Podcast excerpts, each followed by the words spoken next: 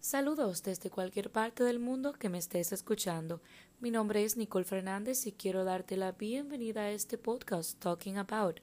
En el episodio de hoy me gustaría hablar sobre la importancia del turismo en la República Dominicana, ya que como muchos saben soy estudiante de Administración Hotelera Concentración Alimentos y Bebidas desde hace ya un tiempo y es que la República Dominicana es reconocida como uno de los destinos turísticos más atractivos para vacacionar en todo el Caribe insular y se caracteriza por sus playas de arena blanca y aguas cristalinas, oportunidades de recreación y vasta riqueza cultural.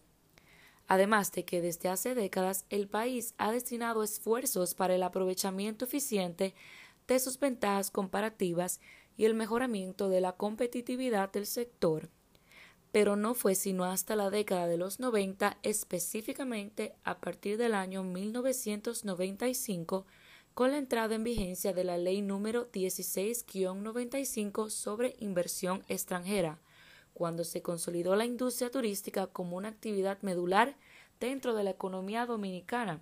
En palabras llanas, se puede decir y afirmar que el turismo representa un gran porcentaje de los ingresos que llegan actualmente a la República Dominicana con la temporada del COVID que cerraron los aeropuertos, pues estos números realmente reducieron, pero ya están teniendo el auge que solían tener anterior a la pandemia.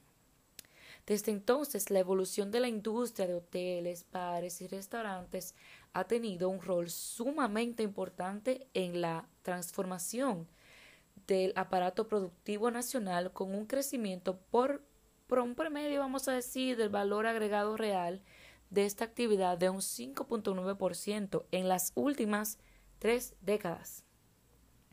Y entonces ustedes se preguntarán, ¿por qué debería yo de escoger hotelería como una carrera, la licenciatura? Pues es que tiene muchas ventajas y el campo laboral es sumamente amplio.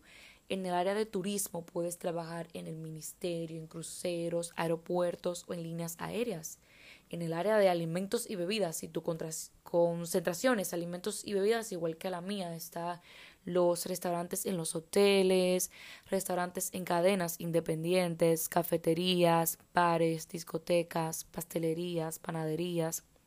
En la gestión, si lo tuyo es más el trabajo de oficina, está compras, finanzas, administración, gestión de alimentos y bebidas en centros de salud, que si los hay, supermercados, y también está el área de banquetes y catering, que puedes hacer catering en servicios de transporte y cine, hacer tu propio emprendimiento, participar en eventos como bodas, bautizos, todos esos eventos grandes. Además de que es una carrera muy dinámica, es muy creativa y versátil, es novedosa, te permite reinventarte cada día, amplías tu nivel cultural, conoces más de tu país y puede que hasta desarrolles una pasión por el servicio.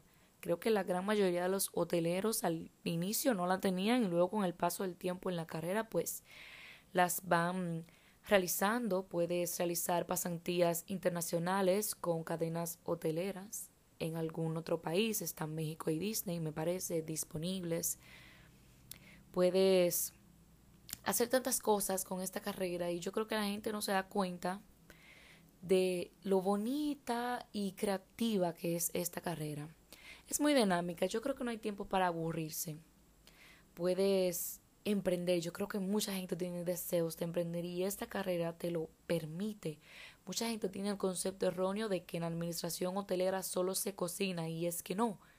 Sí hay bastantes clases de cocina porque la concentración es alimentos y bebidas, pero eso abarca mucho más, porque para tú llegar a recrear un plato hay un estudio detrás, cómo hacer costeos de recetas, para saber cuál es tu porcentaje de rendimiento real y las ganancias que vas a tener por plato y las pérdidas, porque las puede haber.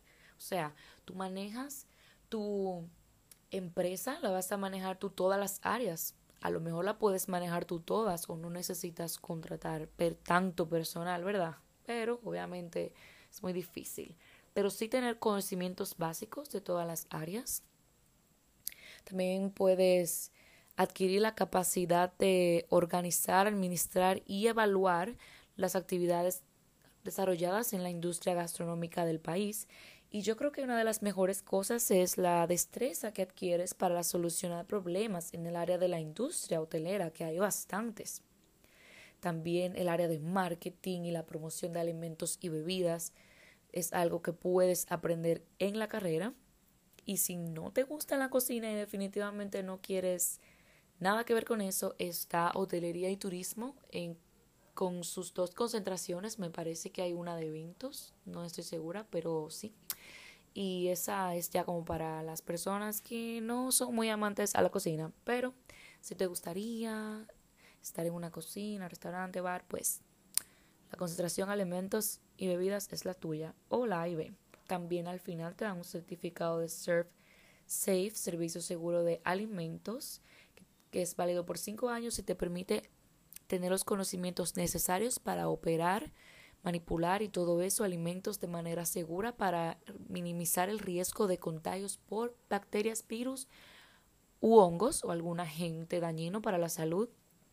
Es una experiencia que yo recomiendo mucho si te interesa todo eso del turismo, hoteles, viajes, pues es la carrera ideal para ti. Y em, yo hice este podcast como para poder mostrarle a la gente que mi carrera no solo es cocinar y abarca muchísimas cosas más y hasta te puede interesar y venir, inscribirte y vivir esta linda experiencia. Gracias por escucharme, es todo por hoy, cuídense mucho y nos vemos en el próximo episodio.